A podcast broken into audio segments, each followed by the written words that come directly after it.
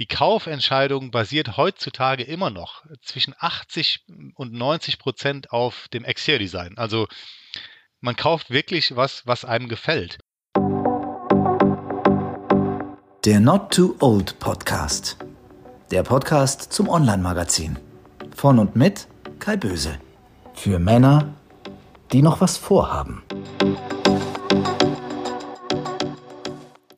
Hallo und herzlich willkommen zu einer neuen Folge unseres Not Too Old Podcasts. Auf unseren heutigen Gast und auch die Folge freue ich mich wirklich ganz besonders, denn wir haben uns eins der männlichsten Themen zur Brust genommen, das man wahrscheinlich wählen kann, das Auto. Und äh, wenn ihr jetzt fragt, wieso männliches Thema, dann kann sich jeder mal die Frage stellen, wenn ihr mit der besseren Hälfte irgendwo hinfahrt, wer sitzt am Lenkrad, wer sitzt auf dem Beifahrersitz. Ich glaube, es gibt da immer noch eine sehr klassische Verteilung. Das lassen die Kerle sich auch nicht nehmen. Die halten sich auch wahrscheinlich für die besseren Autofahrer können besser einparken und ein Auto ist einfach für den typischen Mann mehr als ein Gerät, um von A nach B zu kommen. Es ist ein Statussymbol, es muss manchmal laut sein, es muss schnell sein. Ich glaube, wenn Frauen entscheiden würden, dann hätten wir wahrscheinlich deutlich mehr E-Autos und wahrscheinlich auch schon ein Tempolimit. Wir hätten aber auch weniger Silvesterraketen und weniger Fleisch auf dem Grill. Also Männer brauchen oft so ein bisschen länger Notwendigkeiten zu erkennen oder auch äh, das anzunehmen und nicht das Gefühl zu haben, man will ihnen irgendwas wegnehmen. So, einige denken ja, dann büßen sie an Spaß oder Freiheit ein und naja. Zurück zum Auto. Also wir sind ja die Generation, die noch mit Knight Rider und Walter Röhrl und diesem springenden Jeep von Colt Sievers aufgewachsen sind und viele meinen, dass Autos damals irgendwie mehr Seele und Charakter hatten. Und ich kenne tatsächlich einige, denen schon der elektrische Fensterheber zu viel ist, weil man ja eigentlich auch kurbeln könnte. Und das macht ja das Autofahren auch irgendwie aus. Heute sprechen wir mit einem Experten, der mitentscheidet, wie neue Fahrzeuge aussehen und wie es in Sachen Mobilität weitergeht. Florian Mockenhaupt ist Senior Manager Exterior Design bei Volvo Cars und maßgeblich an der Entwicklung neuer Modelle beteiligt. Außerdem befasst er sich mit dem Vormarsch elektrischer Fahrzeuge und autonomem Fahren.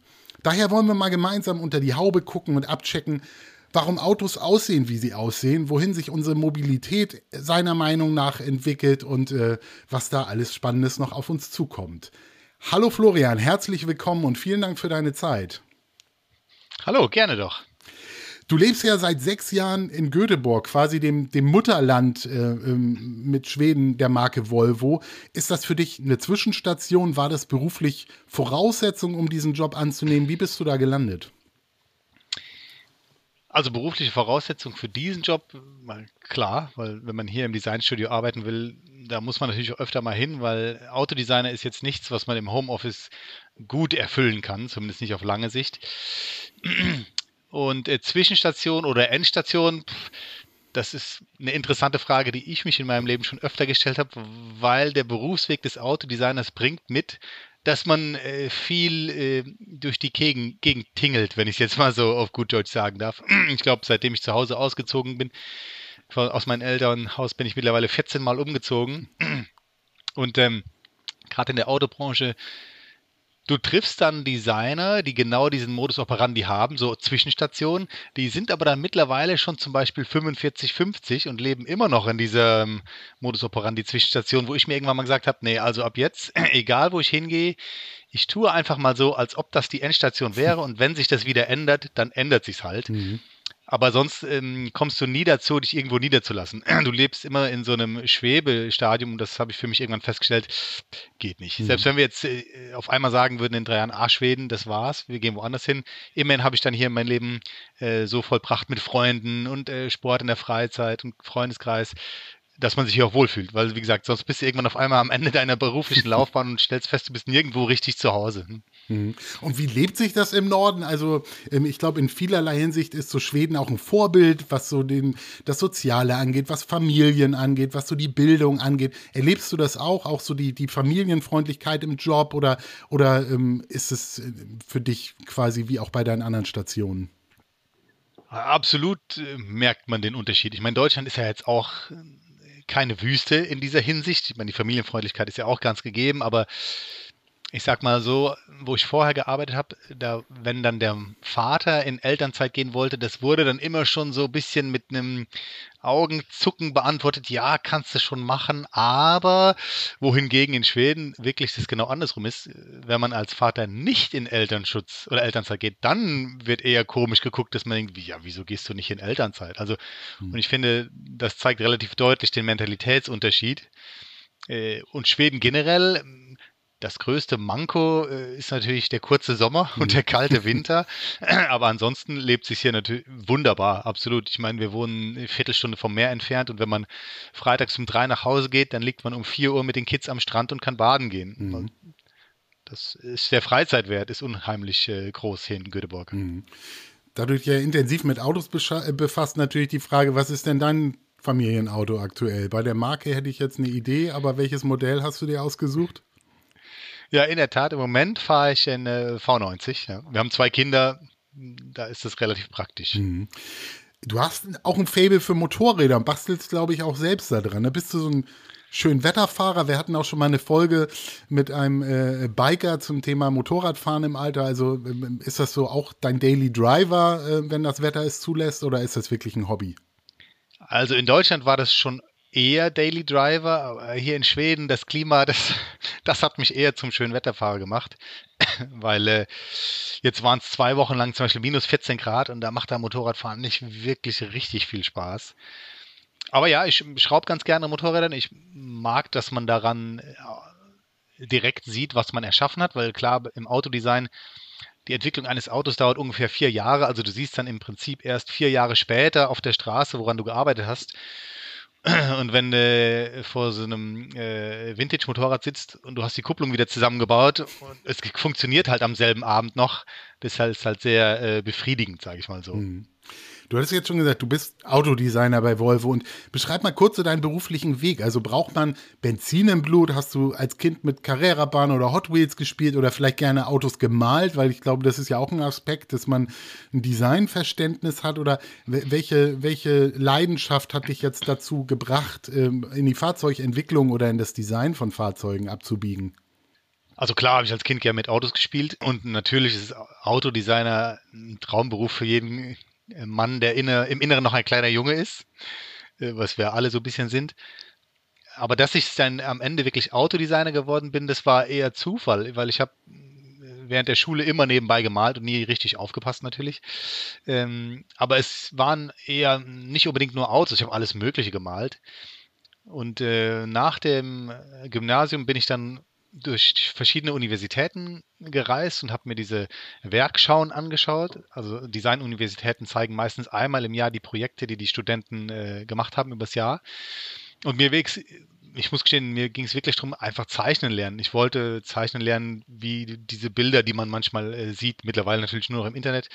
Da stach die Fachhochschule Pforzheim raus, dass die Leute, die da steht haben, wirklich unfassbar gut zeichnen konnten. Und das war eigentlich der ausschlaggebende Punkt, warum ich dann in Pforzheim studieren wollte. Und das war halt der Studiengang Transportation Design, also Autodesigner auf Neudeutsch. Und da war die logische Konsequenz, dass ich Autodesigner geworden bin. Ich bereue das auch bis heute nicht. Aber ist das wirklich, also ich hätte jetzt noch gefragt, welche Skills man braucht, so für den Beruf, wenn jetzt vielleicht welche schon, schon weiter sind oder vor so ihrer beruflichen Karriere stehen oder HörerInnen Kinder haben, die vielleicht, würdest du sagen, dass dieses Zeichnerische, das Gestalterische schon ein Hauptteil ist oder lernt man das im Studium und braucht eher die Begeisterung für das Thema? Also, dass ich jetzt angefangen habe zu studieren, ist natürlich auch schon 16, oh, ups, fast 20 Jahre her. Ups. Ne? ähm, damals äh, war das Grundvoraussetzung, genau, die künstlerische äh, Fähigkeit. Das hat sich natürlich mittlerweile echt extrem gewandelt im Zuge von AI und so. Da muss man jetzt nicht mehr unbedingt der Überzeichner sein. Hat sich dann im Beruf mittlerweile auch gewandelt. Als ich angefangen habe zu studieren, waren immer die Stars, die Jungs, die mega gut zeichnen konnten. Mittlerweile ist es aber schon äh, zum Glück meiner Meinung nach dazu übergegangen, dass wirklich das Design zählt. Also die Darstellungstechnik der Skizzen ist jetzt ein bisschen in den Hintergrund gerückt und es wird mehr darauf geachtet, das, was ich da sehe, ist das denn am Ende ein schönes Auto sozusagen oder mhm. ist das das, was wir wollen? Nicht ähm, glänzt die Zeichnung jetzt schön. Mhm. mhm. Und heutzutage würde ich mal behaupten, äh, was, ich, was ich damals nicht wusste, was ich heute weiß, klar, künstlerische Fähigkeiten muss man mitbringen, absolut. selbst wenn man nicht der Überzeichner ist, aber das ist trotzdem wichtig. Aber damit einhergeht ist auch so diese kreative Denkweise, was ja im Neudeutsch gerne als Design Thinking beschrieben wird. Und der Wissensdurst. Jemand hat mal behauptet in meinem Umfeld, Designer können äh, alles, aber nichts richtig. Und das stimmt auch. Man muss also super vielseitig sein, alles so ein bisschen verstehen, aber du musst, musst nicht der super Experte jetzt in Aerodynamik oder Ergonomie sein, aber du musst schon die Grundprinzipien verstehen. Mhm. Und um erfolgreich zu sein, musst du äh, super organisiert sein, weil an so einem Auto einfach super viel Zeug dran ist und dass du da nicht den Faden verlierst, da musst du schon relativ strikt mit dir selbst sein. Mhm.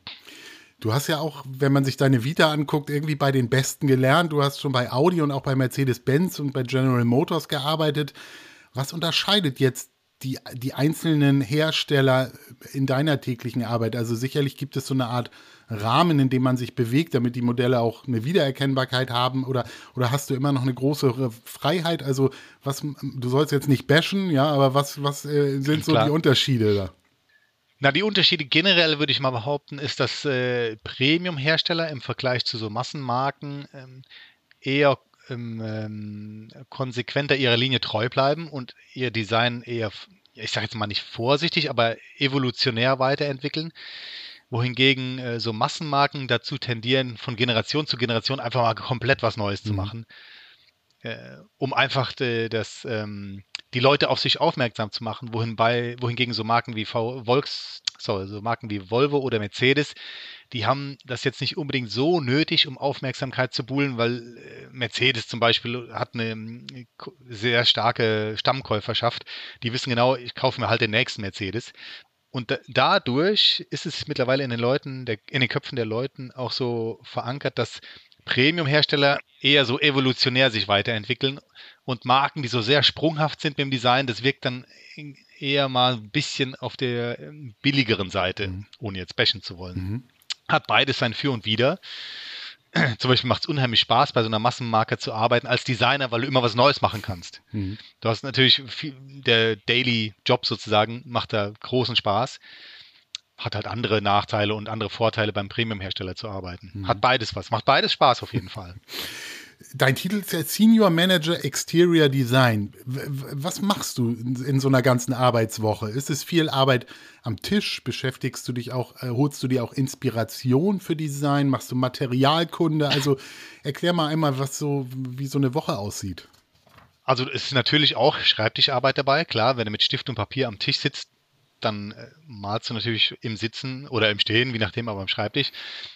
Das ist aber eher so, wenn du anfängst, Autodesigner zu sein, mein Titel, der ja äh, ganz beeindruckend klingt, Senior Manager Exterior Design. Meine Aufgabe ist eher, ich treibe ein Projekt voran, sozusagen. Also mein letztes Projekt, für das ich verantwortlich war, jetzt war der neue Volvo EX30, den wir ja gerade rausgebracht haben. Und den habe ich dann zusammen mit meinem Team äh, auf die Straße gebracht. Und da ist meine Aufgabe, sicherzustellen, äh, dass die Designer ihren Job machen, dass äh, alle technischen äh, Kriterien eingearbeitet werden. Aber es ist so ein bisschen, äh, ich sag mal so, ähm, soll ich sagen, so ein bisschen Mädchen für alles.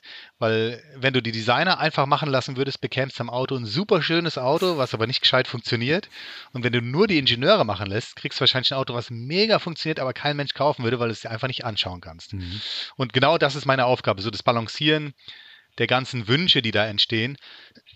Auch ganz wichtig natürlich, die Kosten, dass die nicht aus dem Rahmen laufen. Und das ist meine Aufgabe mhm. und das ist super spannend. Ich habe super viel mit Leuten zu tun, Verhandlungen zu führen. Und dann natürlich auch den Teil, den man immer in den Zeitschriften sieht, äh, im Designstudio an so einem Tonmodell arbeiten, zusammen mit den Designern und den Modelleuren und auch mit digitalen Modelleuren, die dann das Modell digital in 3D bauen. Also es ist schon relativ vielseitig. Mhm. Es geht hin bis zu im Windtunnel äh, arbeiten, um den CW-Wert zu optimieren oder auch mal gerne, jetzt vor kurzem war ich in Barcelona bei der Pressevorstellung des Volvo X30, da habe ich dann mit der Presse gesprochen über das Auto. Mhm. Sehr facettenreich. Mhm. Du hast häufig jetzt schon des, den Spaß angesprochen. Nun ist ja der Markt äh, rund ums Automobil sehr, sehr eng. Es geht immer um Prozent und Promille, Verschiebung von einer Marke zur anderen. Du hast auch schon eine gewisse Markentreue jetzt bei einigen Herstellern angesprochen, aber es ist ja doch auch ein, ein hartes Business. Spürt ihr da auch einen Druck, dass man eigentlich ständig innovativ sein muss, neue Designs schafft? Viele ja, wie ich schon eingangs sagte, auch so das Gefühl haben, wenn man die Markenschilder abbaut, sieht eigentlich alles ähnlich aus. Ähm, also ist es auch, ist es wirklich viel Spaß oder, oder ist es auch so ein permanenter äh, Push, den man eigentlich spürt?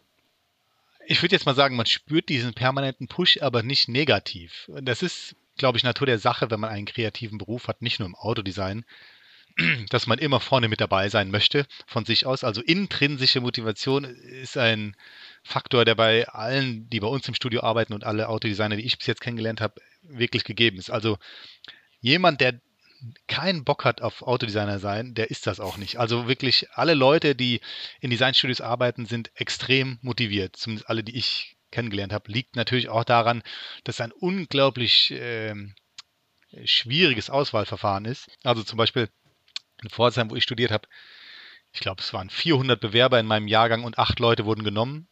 Also es wird extrem ausgesiebt in der Ausbildung schon und deswegen die Leute, die es dann wirklich schaffen, sind wirklich motiviert bis in die Haarspitzen. Hm. Und ähm, wie man mit dem Druck umgeht, ich denke, äh, das muss man schaffen und die meisten, die ich kenne, schaffen das auch. Autodesign oder alles, was mit Kunst und Design und Ästhetik zu tun hat, wird immer besser, wenn man den Eindruck hat oder wenn man sieht, da hat jemand frei, frei geistlich dran gearbeitet. Das ist ja wie wenn du vor einer Leinwand stehst und probierst ein Bild zu malen. Wenn du das mega verkrampft machst und den Pinsel so festhältst, dass er fast durchbricht, mhm. dann kannst du aber darauf wetten, dass das Bild nichts wird. Wohingegen, wenn du einen Meter wegstehst und den Pinsel am äh, Ende hältst und so ganz frei malst, das wird meistens das bessere Ergebnis erzielen. Und genauso ist beim Autodesign. Du musst es schaffen, dich von diesem Druck zu lösen. Und dann kommt meistens auch was Gutes bei raus. Weil man sieht es auch so Autos an, ob das erzwungen wurde oder ob das wirklich äh, mit Spaß entstanden ist. Mhm. Versucht ihr denn mit so einem Design auch gewisse Sinne bei den Leuten anzusprechen. Ich hatte ja schon eingangs auch gesagt, für uns war Auto, ein Auto ja auch immer so ein Statussymbol. Es gab noch früher diese Geschichten so, man hat gearbeitet für das gläserne Eckbüro und äh, den Stellplatz in der Firmengarage. Heute denken ja Leute Mobilität und Autos auch ganz anders. Also ähm, geht es immer noch darum, auch, auch Sinne beim Verbraucher anzusprechen, wenn der so ein Auto sieht. Das ist irgendwie, muss es heute vernünftiger aussehen als, als noch früher, wo es vielleicht protziger war. Also, ähm, wenn du sagst, du hast schon 20 Jahre jetzt auf dem Buckel, dann hast du ja eine gewisse Evolution im Autodesign auch schon hinter dir. Ähm, siehst du da diese Veränderungen? Absolut. In meiner Zeit bei GM zum Beispiel habe ich äh, auch an einer Corvette mitgearbeitet. Das ist natürlich ganz schön anders als das, was ich jetzt bei Volvo mache. Und ich würde mal behaupten, ohne jetzt eine Corvette schlecht zu finden, ist ja mega Auto, aber das ist eher so in der Protzecke, auch wenn ich persönlich Corvettes auch mhm. gut finde, wohingegen Volvo natürlich viel mehr in dieser Vernunftecke spielt. Und ähm, das zeigt sich natürlich auch im Autodesign, aber ähm, der Mensch ist ja im Prinzip auch nur ein hochentwickeltes Tier. Und wir äh, schaffen das schon, denke ich, so eine gewisse, so eine gewisse, gewisse Begierde bei den Endkunden zu kitzeln mit dem Autodesign, sage ich mal so. Und wir haben natürlich auch ähm, Marktforschung in diese Richtung betrieben und die Kaufentscheidung basiert heutzutage immer noch zwischen 80 und 90 Prozent auf dem Exterior-Design. Also man kauft wirklich was, was einem gefällt. Und es ist nicht nur bei Autodesign so, ist ja bei allem so. Wenn du jetzt ähm, zwei vergleichbare äh, Staubsauger hast zum Beispiel vom Preis und von der Leistung, du wirst den kaufen, der dir besser gefällt, auch wenn es total egal ist, ob der Staubsauger hübsch ist oder nicht. Mhm. Und ist bei Autos das Gleiche. Nun gehört ja Volvo seit 2010 zu dem chinesischen Konzern Geely. Das ist auch deshalb spannend, weil viele jetzt, glaube ich, gerade so dieses Gefühl haben, oh, da schwappt so diese Welle der E-Autos chinesischer Hersteller in, in unsere Richtung. Ähm, inwieweit wirkt sich das aber oder diese Übernahme auf die Entwicklung und das Design bei euch aus? Ich habe eher den Eindruck, dass jetzt Volvo auch in Sachen Design wieder erstarkt ist. Es gab mal so eine so eine kleine Durststrecke, ähm, so nach diesen 850ern, als es dann mit den V70 losging und so weiter, da war nicht mehr alles so richtig. Ich bin sehr großer Volvo-Fan und bin es mhm. jetzt wieder mehr denn je, weil ich finde, das, was aktuell gerade da vom Band rollt, wieder sehr, sehr gut aussieht. Hatte das auch mit der Übernahme zu tun oder seid ihr da eigentlich völlig, völlig frei? Äh, wir sind völlig frei, aber das hatte in dem Sinne schon mit der Übernahme zu tun, weil diese, ich sag mal, diese Durststrecke, die du angesprochen hast bei Volvo, die gab es, äh, bevor ich bei Volvo angefangen habe, aber das war, um ein bisschen in Autohistorie reinzugehen, zu der Zeit, in der Ford der Besitzer von Volvo war. Ich habe jetzt keinen Einblick, inwieweit Ford den Volvo-Jungs da reingeredet hat, aber ich weiß, seitdem Geely Volvo übernommen hat, hat das Design von Volvo im Prinzip freie Hand. Also wir interagieren überhaupt nicht mit dem mit Geely, sondern wir haben einen CEO, der sitzt hier in Göteborg, einen Designchef, der sitzt hier in Göteborg und wir sind total äh, frei von dem Einfluss. Als Geely Volvo übernommen hat, hat im Prinzip Geely Volvo ein schönes Geldpaket geschnürt und gesagt, hier, damit könnt ihr wirtschaften, seht, dass er klarkommt. Und wie man gesehen hat, hat das wunderbar funktioniert, weil wie du siehst, haben wir jetzt schöne Autos auf der Straße mhm. und wir machen gute Gewinne. Also der chinesische Einfluss ist wirklich extrem gering.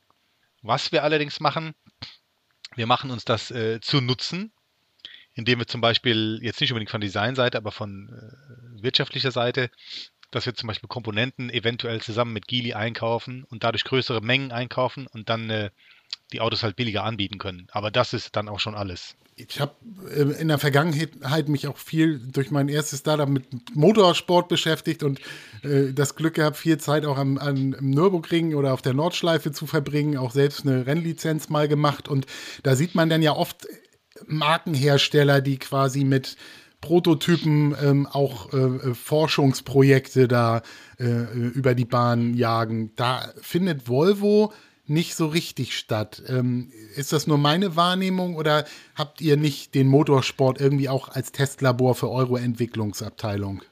Ja, hast du richtig wahrgenommen. Also wir testen natürlich unsere Autos, klar, hier diese Wintertestfahrten im Norden von Schweden und wir haben auch eine eigene Teststrecke hier zwei Stunden von Göteborg entfernt.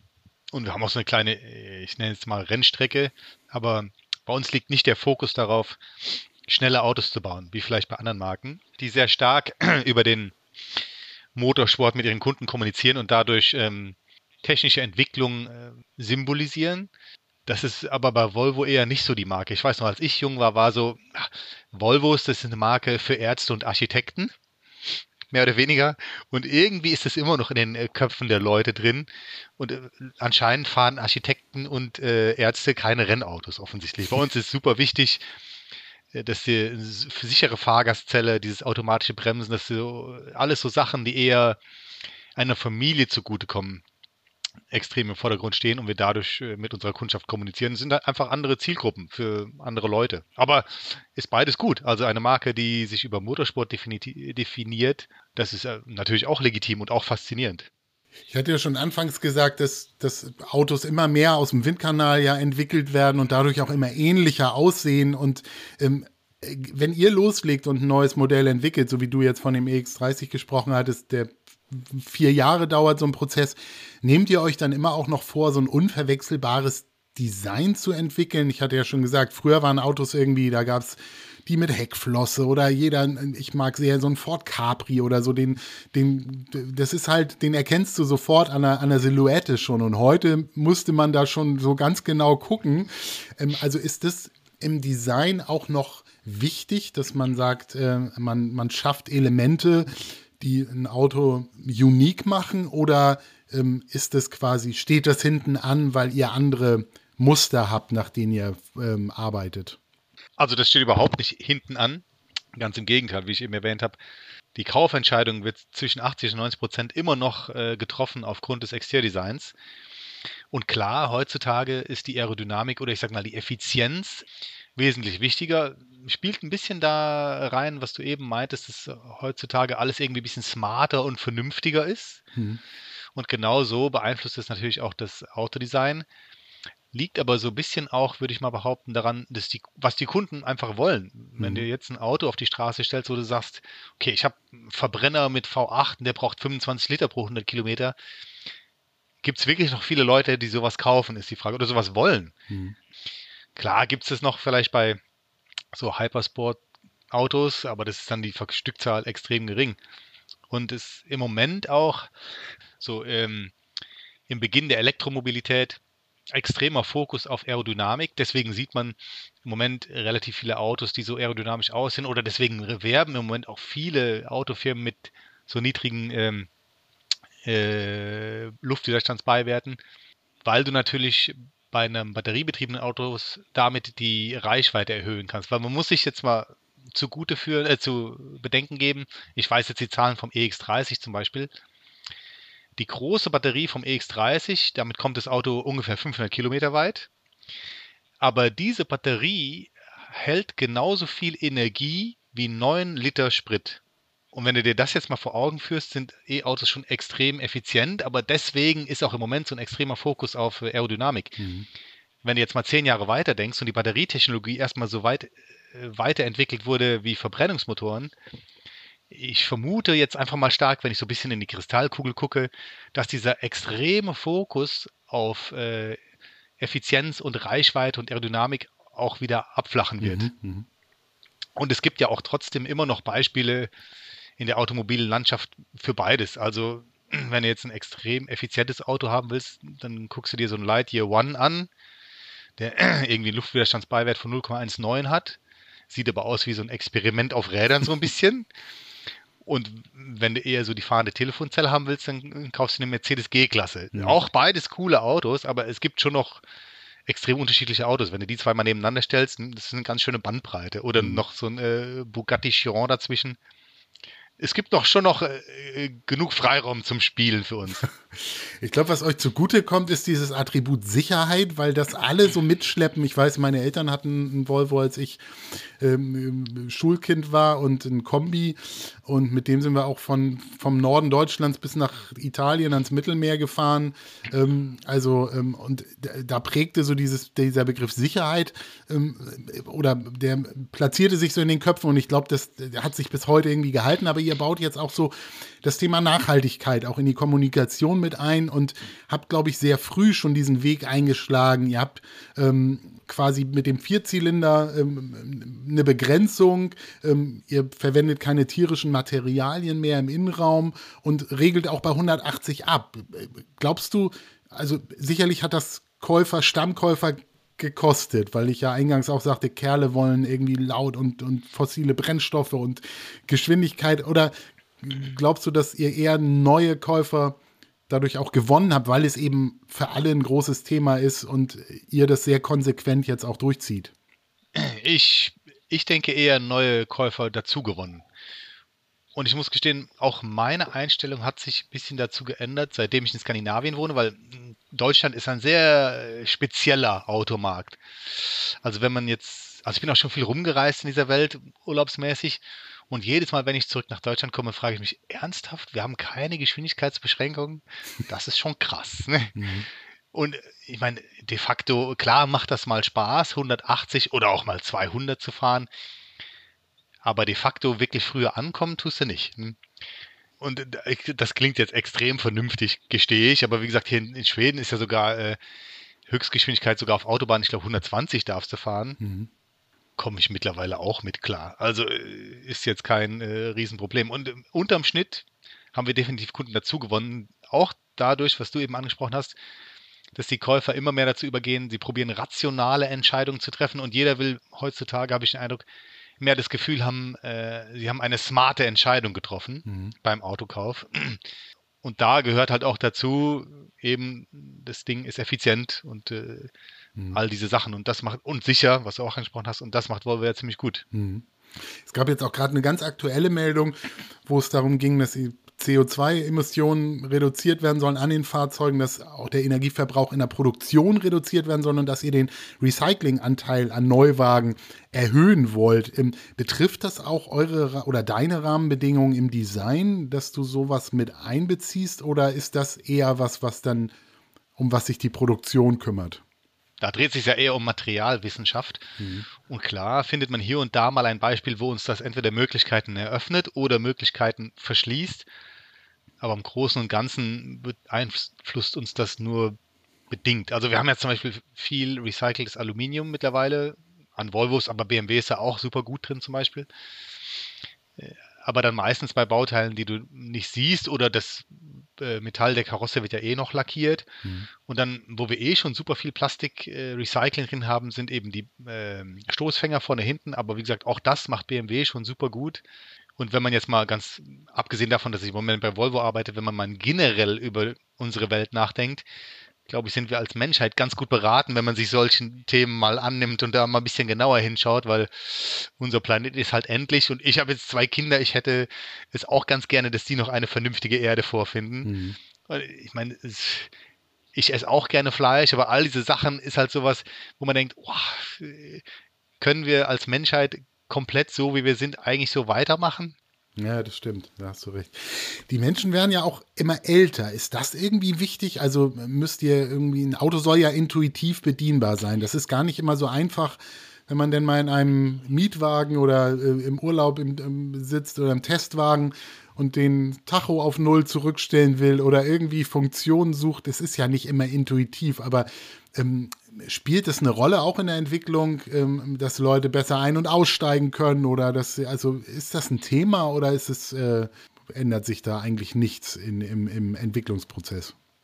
Ändern tut sich da eigentlich wenig. Ich habe da ein schönes Beispiel, weil ist ja nicht nur bei Autos so. Also erstens die Käuferschicht auch da wieder ein sehr nationales Problem. Die Käuferschicht in Deutschland hat eine starke Überalterung oder in Deutschland, wenn man die, Verkau die, die Geburtsraten gegenüber äh, den äh, Sterberaten anschaut, in Deutschland überaltert die Bevölkerung. Hier in Schweden zum Beispiel ist es genau andersrum. Es gibt super viele Kinder, aber nichtsdestotrotz, äh, ein schönes Beispiel dafür ist, irgendwann hat es mal angefangen, dass es diese Telefone gab mit so riesen Tasten für alte Leute. Ne?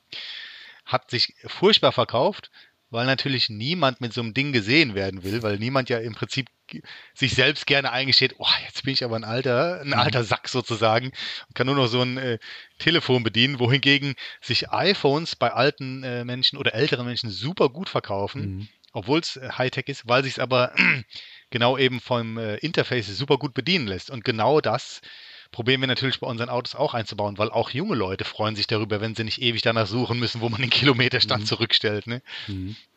Das heißt, ihr denkt nicht unbedingt jetzt so in Personas oder in, in, Zielgruppen, dass man sagt, äh, kann man ein Auto ein bisschen männlicher machen oder ein bisschen weiblicher oder ein bisschen jünger oder ein bisschen älter, sondern ihr habt so einen Designanspruch wahrscheinlich und den baut ihr in die Modelle ein und äh, ähm, versucht oder hofft, dass der vielen gefällt, oder?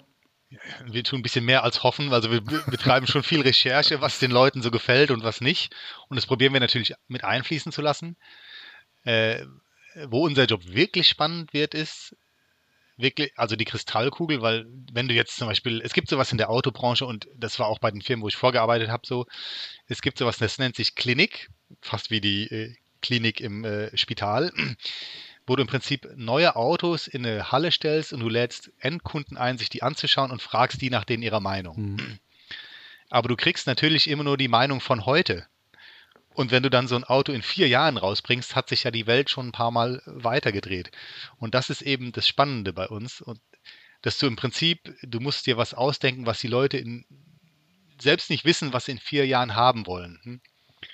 Und es ist ja genau so, wie als das Auto erfunden wurde wo äh, alle Leute wollten im Prinzip nur schnellere Pferde und wussten nicht, dass sie ein Auto wollen. Und dann auf einmal wollten alle ein Auto. Und genauso wie mit dem iPhone, wo, Bill Gates, äh, wo der Microsoft ähm, Gründer gesagt hat, ach, iPhone, das ist nur so eine Modeerscheinung, das gibt es in zwei Jahren nicht mehr. Und äh, guck dir den Markt heute mhm. an. Und das ist ja auch das super Spannende an unserem Beruf, dass wir im Prinzip immer vier Jahre in der Zukunft leben. Mhm. Ja, das glaube ich. Thema Farbe müssen wir noch einmal ansprechen. Viele sagen ja, oh, es gibt nur noch äh, äh, Facetten von Grau und Schwarz und Weiß auf den Straßen. Das ist alles nicht mehr bunt. Ähm, natürlich produziert ihr das, was sich verkauft und äh, zwingt jetzt keinem auf, ein gelbes äh, Modell sich auszusuchen oder irgendwas Quietschiges. Aber ist das irgendwie, fehlt uns da der Mut zur Farbe oder äh, ist es der Wiederverkaufswert? Warum? ist es alles quasi nur noch so eine Shades of Grey. Ja, hast du schon genau angesprochen. Wir produzieren, was die Leute kaufen wollen. Und das ist halt leider, sage ich jetzt auch mal von meiner äh, Ansicht aus, genau, Silber, Weiß, Schwarz, Hellgrau, Dunkelgrau sind mit Abstand die Farben, die sich am besten verkaufen. Ab und zu probieren wir es aber natürlich trotzdem als äh, Autoindustrie generell. Du wirst zum Beispiel auch sehen, wenn ein neues Auto rauskommt, wenn du dann da die Werbung siehst, ganz oft sind diese Autos bunt. Mhm. Das nennen wir Kommunikationsfarbe. Ich gehe jetzt nochmal noch auf ein Volvo-Beispiel, weil das das letzte Projekt war, an dem ich gearbeitet habe, der Volvo EX30, da wirst du sehen, super viele äh, Bilder in dem Pressematerial zeigen ein gelbes Auto. Wir haben eine gelbe Farbe entwickelt, obwohl wir selbst wissen, dass das jetzt nicht der Verkaufsrenner mhm. wird. Aber einfach, weil du, um Werbung zu machen, einfach eine starke Kommunikationsfarbe brauchst. Aber äh, klar, die Leute, die sich darüber beschweren, dass es so wenig Farben auf der äh, Straße gibt, die müssten eher ihre, ihre, ihre, Freunde abends beim Bierchen überzeugen, dass mhm. die mal ein buntes Auto kaufen sollen. Weil wenn auf einmal die ganze Welt anfangen würde, rotes Autos kaufen, äh, zu kaufen, würden wir auch wieder viele rote Autos bauen. Mhm. Du hattest ja schon ähm, das Thema die Entwicklung des Autos angesprochen. Von der, vom Pferd wollten alle sich äh, äh, quasi mehr Mobilität verschaffen. Das war ja auch so die Idee des Volkswagens, dass sich den jeder leisten kann. Wenn man sich jetzt heute mal anguckt, was da so in den Showrooms steht, ähm, Christian Neuwagen, der so ein bisschen äh, einem gefällt und so ein paar Features vielleicht noch hat, fast nicht unter 40, 50.000 Euro. Ähm, kaufen Privatleute überhaupt noch Neuwagen oder ist es immer eher so dieser Firmenwagenmarkt, der danach äh, als Jahreswagen dann weiter schwappt? Also wie, wie schätzt du das ein? Ganz ehrlich, das ist was, was ich mich auch schon gefragt habe. Weil klar, wenn du als normaler Mensch ähm, äh, durch die äh, Showrooms der Autohersteller läufst, dann denkst du, äh, oh je, alles gar nicht so billig. Und gerade wenn du bei einem Premium-Hersteller arbeitest, und offensichtlich gibt es viele Leute, die viel Geld haben und sich sowas leisten können. Meine, ist ja auch gut so. Es liegt ja auch daran, äh, wem das extrem wichtig ist. Es gibt halt Leute, denen ist es super wichtig, ein schönes Auto zu fahren und für die ist es ja dann auch so ein bisschen so eine Belohnung für die harte Arbeit, sich dann so ein richtig schönes Auto, was sie sich selbst konfiguriert haben, zu gönnen. Und andere Leute, ja, schätze ich mal, kaufen sich dann einen Jahreswagen oder viele Firmenwagen. Hast du schon vollkommen recht. Also, äh, wie gesagt, ich arbeite jetzt beim Premium-Hersteller da ist natürlich eh alles nicht auf der günstigen Seite. Mhm. Und es gibt aber ja auch Automarken, die liefern eher was für die äh, schmale Börse, wenn einem Autos nicht so wichtig sind. Ne? Mhm. Du hattest vorhin schon mal so diese Prognose oder den Blick in die Glaskugel gewagt und gesagt, das ist auch ein eine spannende Facette deines Jobs. Wenn wir jetzt, wenn du mal die Uhr 10, 20 Jahre weiter drehst, ähm, dann werden Autos wahrscheinlich immer noch nicht fliegen. Einer meiner Lieblingsfilme ist das fünfte Element. Da gibt es ja die, die Flugtaxen und so weiter. Also das wird ja nicht passieren, aber äh, brauchen unsere Kinder oder die, unsere Enkel irgendwann überhaupt noch einen Führerschein in 20 Jahren? Also du befasst dich ja viel auch mit der Zukunft der Mobilität. Was ist so deine, deine Glaskugel, äh, dein Ergebnis? Ja, das ist in der Tat ein spannendes Thema, wo ich schon viel Hirnschmalz reingesteckt habe. Also und in meinem Kopf, das ist jetzt nicht unbedingt was, was Volvo betrifft, aber in meinem Kopf, äh, im Moment befinden wir uns so in dieser Phase, wo äh, the hot new thing sozusagen ist eben Elektromobilität. Und danach, denke ich, wird ein ganz großes Thema sein, autonomes Fahren, genau was du angesprochen hast, wo ich mich selbst manchmal frage, mein großer Sohn ist jetzt sechs Jahre alt, braucht der überhaupt noch einen Führerschein irgendwann mal? Also der wird wahrscheinlich noch fahren dürfen, so mhm. formuliere ich es jetzt mal. Aber dann seine Kinder, ob die dann überhaupt noch selber fahren dürfen, außer, also auf, im öffentlichen Straßenverkehr, kann schon sein keine Ahnung. Und was dann danach kommt, das ist dann schon natürlich extrem weit weg, ist dann auch so die Frage, da wird es dann schon recht philosophisch, wenn man über so Begriffe spricht wie Postmaterialismus, wenn die Dinger irgendwann mal von ganz alleine fahren. Mhm. So wie eine S-Bahn, wenn du jetzt in die S-Bahn einsteigst, dann guckst du auch nicht drauf. Hat Siemens die gebaut oder Bombardier? Oder mhm. das ist ja auch egal. Oder im Flugzeug. Ist es eine Boeing oder ein Airbus? Ne? Du fliegst halt mit. Ob das allerdings dieser Postmaterialismus, da bin ich mir noch nicht ganz sicher, wie stark der sich in der Autowelt ausbreiten wird, weil natürlich ein Auto schon ein sehr persönlicher Raum ist. Also das ist dein Auto. Mhm. Du setzt dich da morgens rein, stellst deine Kaffee-Thermoskanne in den Cupholder sozusagen. Willst du das wirklich behandeln wie eine S-Bahn, ne? mhm. wonach dir fünf andere Leute sitzen, wo einer ein Kaugummi unter den Sitz klebt? Das ist so die Schwierigkeit, warum auch diese ganzen Robotaxis das ist alles super spannend. Mhm. Ich bin auch gespannt, wie das alles äh, sich so weiterentwickelt, weil, wie gesagt, ich persönlich habe den Eindruck, wir benutzen unsere Autos ganz häufig so wie unser eigenes Wohnzimmer und machen uns das hübsch innen drin und passen sehr drauf auf. Die meisten Leute zumindest. Wohingegen eine S-Bahn, wo du dann manchmal mhm. einsteigst, alles ist vollgeschmiert mit Graffiti und wie gesagt, das obligatorische Kaugummi, das unter dem Sitz klebt. Das hat, glaube ich, viel damit zu tun, äh, mit, den, mit der Denke in den Köpfen der Leute, wie sich Autos entwickeln. Mhm. Und auch da natürlich, es gibt Massenhersteller, da wird es vielleicht irgendwann mal so sein, dass du nicht mehr, dass dir egal ist, welches Auto gerade vor der Tür angehalten hat, was sich abholt. Aber es wird immer einen Platz, denke ich, für Premium-Autos geben, wo Leute sagen, nee, also ich lass, ich kaufe mir jetzt ein schönes Auto, was meins ist und damit fahre ich durch die Gegend. Mhm. Ja, ich glaube auch, die Entwicklung braucht noch Zeit. Ich glaube auch, also um es mal positiv zu sagen, sind wir so sehr Markenschweine. Also man hat so seine, keine Ahnung, Klamottenmarke, seine Zigarettenmarke oder sein, und wenn man sich damit wohlfühlt und da die Markenwerte oder so der Kern irgendwie zu mir passt, dann braucht es schon viel, dass man komplett wechselt. Auf der anderen Seite ähm, wie würdest du sagen, also ähm, in Deutschland gibt es ja eine lange Tradition an, an Automobilen und diese Ingenieurskunst und diese Handarbeit, aber es ging dabei eben immer eher um den benzinbetriebenen Motor. Und nun kommen so diese Devices auf vier Rädern aus äh, Fernost oder von anderen Firmen, die eben auch ein anderes Preismodell haben. Ähm, wo, glaube ich, viele so das Gefühl haben, vielleicht ersetzen die auch irgendwann mal all das, was wir im Moment so in den Garagen haben. Aber das ist dann wahrscheinlich genau die Frage, ne? ob Leute an ihren Marken festhalten und die auch mit dieser Entwicklung Schritt halten. Das ist dann euer Thema. Oder ob man irgendwann auch das Feld überlässt und sagt, ja, da können wir nicht mithalten. Oder, oder also, wie würdest du das einschätzen? Ja, ein ganz spannendes Thema natürlich. Im Moment gerade, was du angesprochen hast, die chinesischen Autohersteller. Ich wollte noch mal ganz kurz dazu zum Status des Autos äh, was sagen, mhm.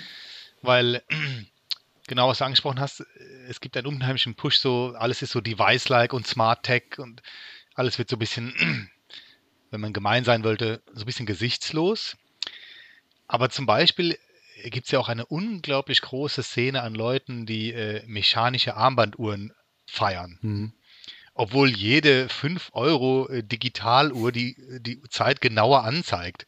Und trotzdem gibt es immer noch so Marken wie Rolex oder Omega oder wie sie alle heißen. Hm, ich meine, guck mal hier, ne? ich kann mir nichts davon leisten, aber du weißt, was ich meine. Und es ist, liegt ja auch daran, dass es so eine unglaubliche Faszination äh, ausübt. Und genauso ist das mit äh, Mechanik generell. Also ich könnte mir vorstellen, dass Mechanik ist im Prinzip so ein bisschen der Luxus der Zukunft. Auch man hat es jetzt gesehen, dass super viele Knöpfe in Autos auf einmal in Displays verschwinden und du hast keinen mechanischen Knopf mehr, keine haptischen Knöpfe wird viel kritisiert und die Autowelt weiß noch nicht so genau. Es schwankt im Moment so ein bisschen, dass jetzt wieder ein bisschen mehr mechanische Knöpfe zurückkommen, mhm. weil die Leute sagen, ach, da auf so einem Display fummeln bei der Fahrt, das nervt mich so ein bisschen. Und das ist natürlich auch was, was wir täglich in der Arbeit mit zu tun haben. Und das, also, diese mechanische Angelegenheit, ich glaube, das wird so ein bisschen der äh, Luxus der Zukunft mhm. im Autobereich. Und dann hat es natürlich auch, wie gesagt, viel Charakter. Aber ich persönlich denke auch, du kannst auch so Sachen, die so device-mäßig sind, denen auch einen Charakter verpassen. Wenn du zum Beispiel mal schaust, bei Nio, die haben dieses Nomi-Ding auf der IP sitzen, so ein kleines Männchen, was sich anschaut und mit dir kommuniziert. Das kann auch spannend sein, ist einfach nur, wir sind da halt am Anfang der Entwicklung. Mhm. Und dass die deutschen Autohersteller mit den chinesischen Autoherstellern nicht mithalten können, das glaube ich nicht, weil wir müssen uns ein bisschen auf den Hosenboden setzen, sage ich mal so, als europäische Autohersteller. Aber wie sagt man so schön, Konkurrenz belebt das Geschäft. Mhm. Aber gerade wir, die wir jetzt natürlich einen chinesischen Mutterkonzern haben, mit dem wir zwar wenig zu tun haben, aber natürlich viele der Produkte sehen, die die rausbringen, das ist schon super spannend. Mhm. Und viele haben ja äh, Angst davor, vor dieser Welle an chinesischen Autos inklusive Ursula von der Leyen, die da äh, zur Sprache gebracht hat, ja, wie wäre es denn mit Importzöllen auf äh, chinesische Autos?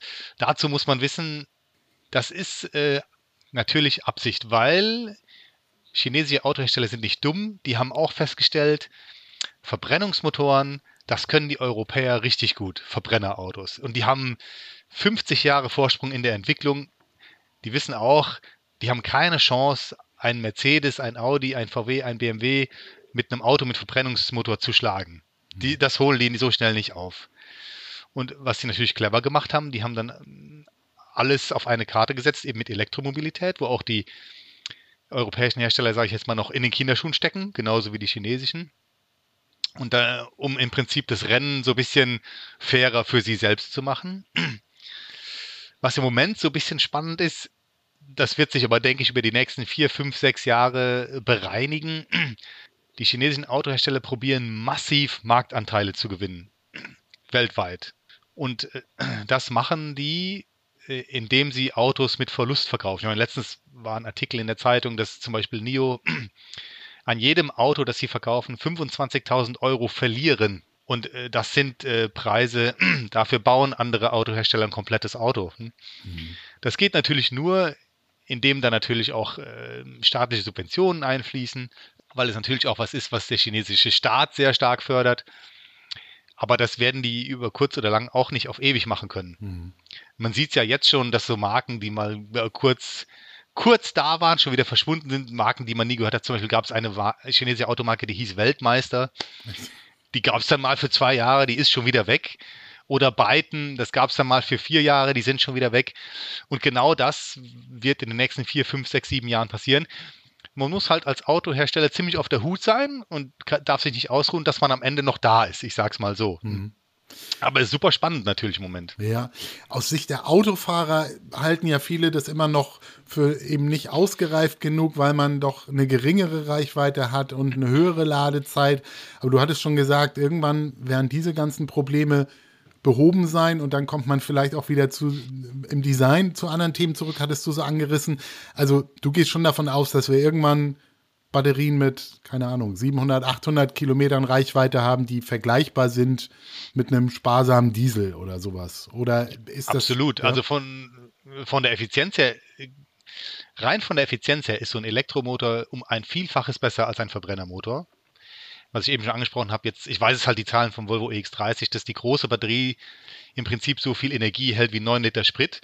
Und wenn du jetzt mal ein bisschen rauszoomst, du entnimmst dem System Welt so viel Energie wie 9 Liter Sprit für die Batterie vom Volvo EX30.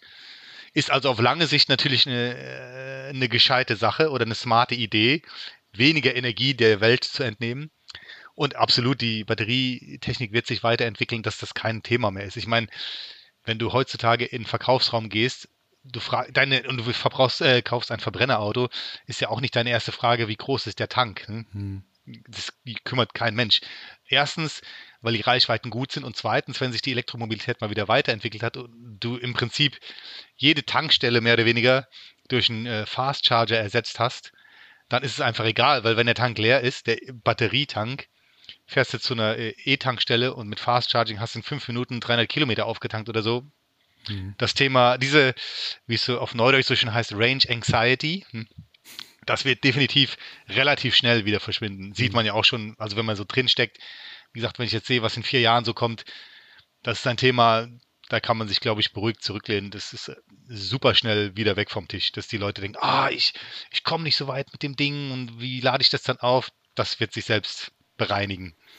Anderes Argument ist dann immer die Herstellung der Batterie, ne? dass da Stoffe drin Klar. sind, die angeblich von Kinderhänden in irgendwelchen Minen abgebaut werden und äh, die ähm, Halbwertszeit, wenn man es dann irgendwann nicht mehr nutzen kann, ähm, also ist es wahrscheinlich auch mühsam, das immer alles zu beantworten und gerade zu rücken, oder äh, ist das inzwischen kein Thema mehr?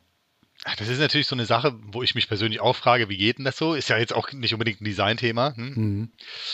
Aber wenn ich unseren Ingenieuren da glaube oder den Experten, dann ist auch das, denke ich, was, was sich äh, lösen wird, eben genau, wenn die ähm, Technologie nicht mehr ganz so arg in den Kinderschuhen steckt, sondern einfach viele Leute daran forschen. Ich meine, es ist ja wie, als damals äh, diese riesen Plasmafernseher aufkamen, wo diese Dinger äh, unfassbar teuer waren. Und mittlerweile kriegst du einen Flatscreen, der genauso groß ist, für, für 500, 600 Euro hinterhergeschmissen. Mhm der auch ähm, die Welt nicht vernichtet. Also wie gesagt, das sind alles so Sachen, denke ich, die sich im Rahmen der normalen technischen Entwicklung äh, lösen werden. Mhm. Ist denn Wasserstoff auch noch ein Thema? Oder es gab ja mal diesen E-Fuel-Vorstoß. Also seid ihr quasi noch in, in, in allen Disziplinen auch am Forschen oder habt ihr euch bei Volvo jetzt ganz klar für das Thema Elektromobilität einge, ähm, äh, entschieden? Ja, was Volvo spezifisch das angeht, da kann ich leider nicht so besonders viel zu sagen. Ich würde mal behaupten, es fällt unter das, Be das Betriebsgeheimnis. Mhm. Aber ähm, alles äh, spannende Technologien. Also E-Fuel, Wasserstoff. Ich denke, äh, die Entscheidung wird genau da fallen, was ist denn äh, am einfachsten zu bekommen? Wenn auf einmal viele Ladestationen dastehen, dann werden sich E-Autos durchsetzen. Wenn auf einmal jemand auf die Idee kommt, an jede, äh, jeden Häuserblock eine Wasserstofftankstelle zu stellen, dann wird das sich durchsetzen. Aber äh, wenn man einfach nur mal über die Grundprinzipien nachdenkt, ähm, zum Beispiel deine Heizung oder äh, Strom zum Beispiel. Wir haben ja ein Stromnetzwerk, was dein Haus zu Hause mit Strom aus der Leitung versorgt weil Strom eben viel effizienter in einem Kraftwerk produziert werden kann, was an einer Stelle steht. Hm. Und rein von dieser Denke her macht es in meinem Kopf relativ wenig Sinn, viele kleine Kraftwerke durch die Gegend zu fahren, mhm. weil man eben in einem großen Kraftwerk viel effizienter Energie erzeugen kann, egal in welcher Form die Energie jetzt äh, ist, ob in Wasserstoff oder in Benzin äh, gespeichert oder eben in Strom. Mhm. Ja.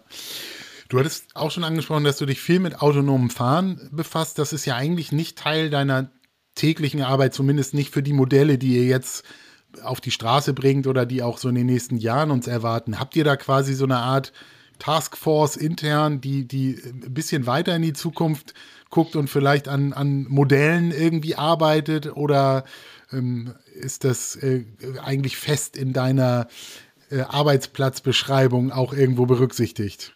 Das ist äh, fest in meiner Arbeit mit drin. Also manche Leute denken vielleicht, oh, das kommt erst in 30 Jahren oder so. Ich glaube, viele Leute wird überraschen, wie schnell das kommt. Mhm. Also zum Beispiel, äh, habt ihr ja vielleicht gesehen, bei dem Volvo EX90, den wir vorgestellt haben, der hat ja zum Beispiel schon standardmäßig diesen LiDAR auf dem Dach, also diesen Laserradar, nenne ich es jetzt mal im mhm. Und das ist auch eine super spannende Technologie. Wirklich macht auch mega Spaß daran zu arbeiten, weil das ist wirklich, wirklich also wie Jugend forscht so ein bisschen, ne? Mhm. Äh, weil diese Technologie ermöglicht dem Auto schon unglaublich viel.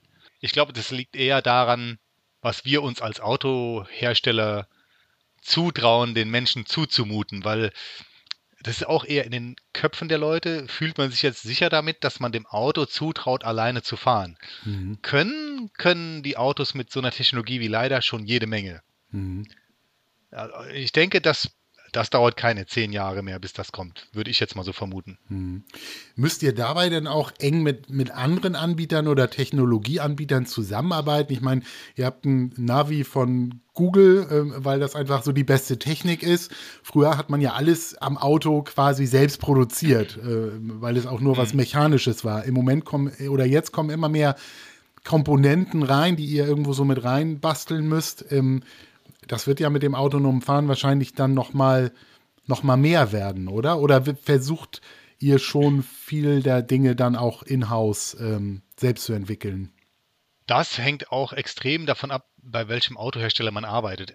Volvo ist ja relativ gesehen ein relativ kleiner Autohersteller und hat super früh erkannt, dass es die wesentlich äh, smartere Entscheidung ist, ein Google-System zu benutzen, anstatt zu versuchen, selbst was zu basteln. Hm. Mhm. Wenn ich es jetzt mal so sage.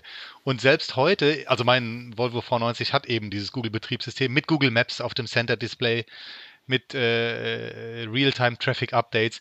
Und jedes Mal, wenn ich jetzt in einem anderen Auto sitze, was ich sag mal so eine hausgemachte Navigation hat, das ärgert mich schon. Weil ich dann denke, ey, jedes Telefon kann das besser. Warum, um Gottes Willen, habt ihr jetzt versucht, ihr unbedingt diese, das noch selbst zu machen, wenn es doch sowas schon gibt. Mhm. Und klar, auch beim autonomen Fahren, jetzt äh, in Volvos, äh, bei Volvo zum Beispiel, arbeiten wir natürlich mit Leuten zusammen, die das schon können. Mhm.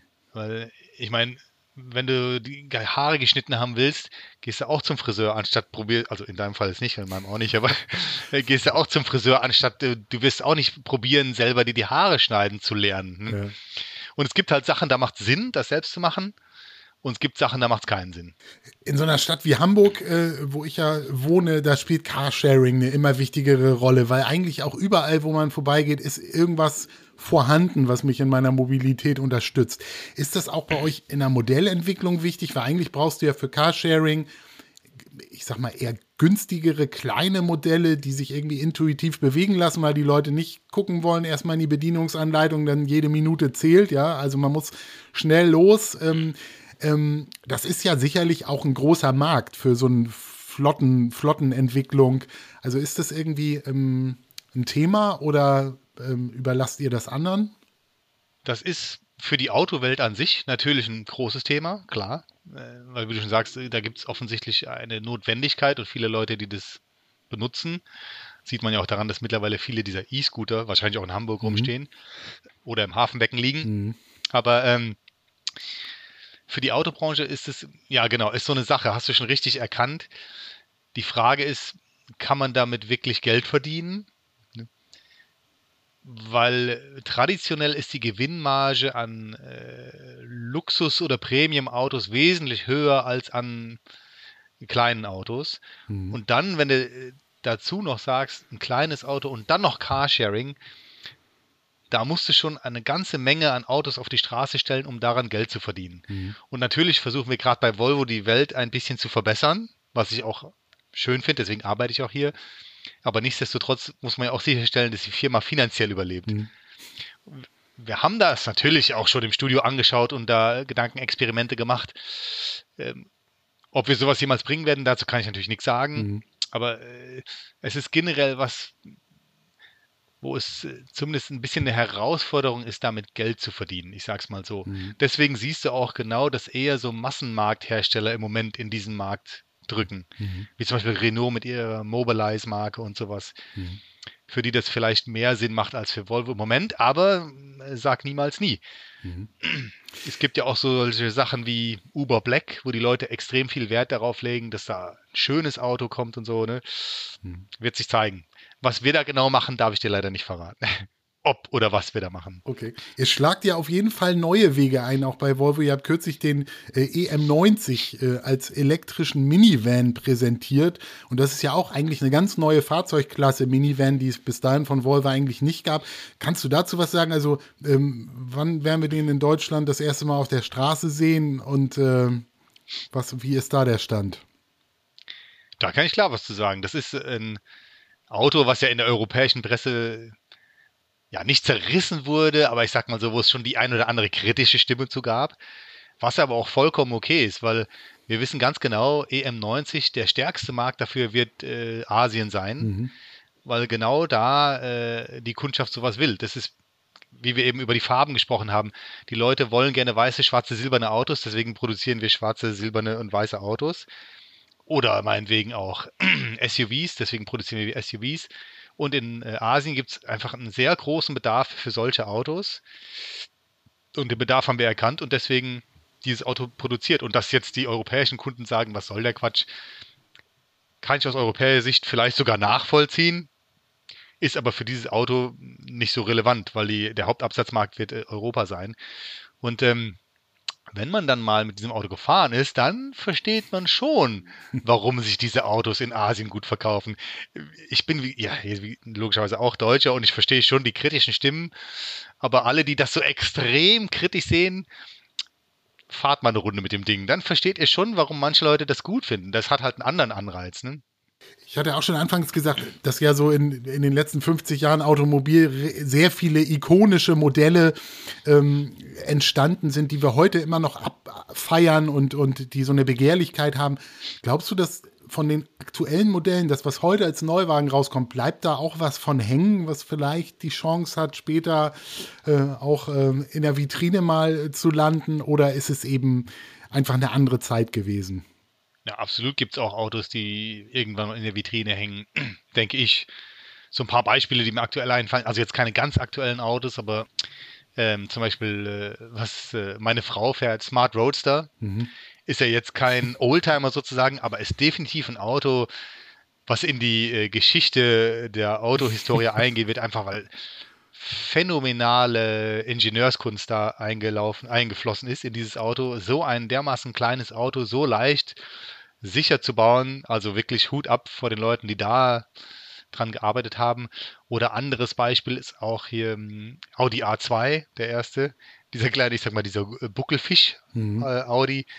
Auch, äh, auch vom Design her, dieser Bauhausstil, auch ein Auto, was in die Hall of Fame äh, des Autodesigns einziehen wird. Der ist vielleicht auch schon eher ein bisschen da als der Smart Roadster, aber es gibt definitiv aktuelle Beispiele, die da einziehen werden. Oder auch vielleicht sogar so Sachen wie dieser Hammer EV, der jetzt gerade rausgekommen ist, weil man in, in 20 Jahren vielleicht sagt, mein Gott, guckt euch an, was für eine Materialschlacht die damals auf die Straße gestellt haben. Mhm. Oft spielt ja, glaube ich, auch Filme eine Rolle. Also ich hatte schon zu Anfang auch Serien genannt oder so. Hast du irgendwo so ein Auto oder ein Autofilm, wo du sagst, so das ist so dein Favorite, weil das irgendwie eine coole Karre ist und eine gute Story? Ich hatte schon fünftes Element ja genannt, wobei da wie gesagt, da fliegen sie. Es ist eigentlich nicht so ein typischer Autofilm. Aber hast mhm. du irgendwie, irgendwie was, wo du sagst, das ist so deine Nummer eins? Ja, total langweilig. Der absolute Klassiker DeLorean von Zurück in die Zukunft. Ne? Also dieses Auto hat einen dermaßen Push durch diesen Film bekommen. Ich glaube, das gibt es nicht noch ein zweites Mal in der Autowelt. Ja, ja, stimmt. Wobei der auch, glaube ich, eigentlich ein totaler Flop war und nur wegen des äh, uniken Designs irgendwie ausgewählt wurde für den Film. Aber ich glaube, so richtig eine Erfolgsstory wurde nicht draus, ne? Ja, korrekt, ja. Aber jeder kennt den, ne? Ja. Ja, das stimmt. Hm. Ähm, abschließend noch die Frage: Wir hatten das Thema Nachhaltigkeit schon bei euch ähm, angesprochen. Ähm, kürzlich habe ich ähm, von einem Freund, der ähm, auch bei Grip als äh, Stuntfahrer arbeitet äh, und das Magazin Motorraver rausbringt, mal den Spruch gehört, dass jedes, äh, das, das nachhaltigste Auto das ist, was eigentlich gar nicht gebaut werden muss, weil es ja so wahnsinnig viele schon gibt, die auf den Straßen unterwegs sind und man die ja auch gebraucht kaufen kann. Also hast du noch so, so einen Tipp, wie bringt man das Thema Nachhaltigkeit mit dem Wunsch nach einem neuen Auto oder mit dem Autokauf irgendwie in Einklang? Wie würdest du das aus deiner Sicht bewerten? Also ich sag mal so, der Wunsch scheint ja offensichtlich zu bestehen, bei Leuten ein neues Auto zu kaufen. Klar, weil äh, ich habe selbst auch einen Oldtimer, aber das artet natürlich extrem in Arbeit aus, wenn so ein Auto mal älter wird. Das ist dann nicht mehr so, ach, ich fahre mal morgens mit dem Auto zur Arbeit, weil du weißt nie genau, was geht heute kaputt. Und es ist natürlich dann nicht mehr so bequem wie ein neues Auto, wo du einfach weißt, es funktioniert. Mhm. Und klar, ich meine, Maschinen, die älter werden, irgendwann geht mal was kaputt. Und ähm, wenn man sich das überlegt, dass also auf jeden Fall neue Autos verkauft werden, komme was wolle, dann äh, sollte man doch besser darauf achten, dass die neuen Autos, die verkauft werden, auch extrem nachhaltig sind, um eben den, ähm, den Eindruck zu minimieren, den die hinterlassen. Ja, das ist doch ein sehr schönes Stichwort, um unsere Folge von heute nochmal zusammenzufassen. Also, lieber Florian, vielen Dank für die vielen spannenden Infos. Für mich war Volvo vorher schon eine Love-Brand, weil ihr es doch hinkriegt, in allen Modellreihen immer noch irgendwie so eine besondere Optik ähm, auf die Straße zu bringen und irgendwie so Premium mit Understatement zu verbinden. Es ist eben nicht so, sind nicht so protzige Autos, trotzdem aber aus dem obersten Regal und, und wenn man drin sitzt, fühlt sich das alles sehr, sehr gut an. Deshalb werde ich natürlich auch mhm. ähm, äh, verfolgen, wie das mit euren Autos weitergeht. Aber dir auf jeden Fall erstmal ganz vielen Dank für die Insights und äh, die vielen Informationen. Sehr gerne, hat großen Spaß gemacht. Und liebe Leute, auf diesem Kanal gibt es weiterhin spannende Themen für Männer in der zweiten Lebenshälfte. Passt auf euch auf, bleibt gesund, fahrt vorsichtig, abonniert gerne den Podcast und äh, wir sind äh, in Kürze mit weiteren spannenden Themen und Gästen wieder für euch da. Und sagen Tschüss und Grüße nach Schweden. Ciao, ciao, Grüße nach Deutschland.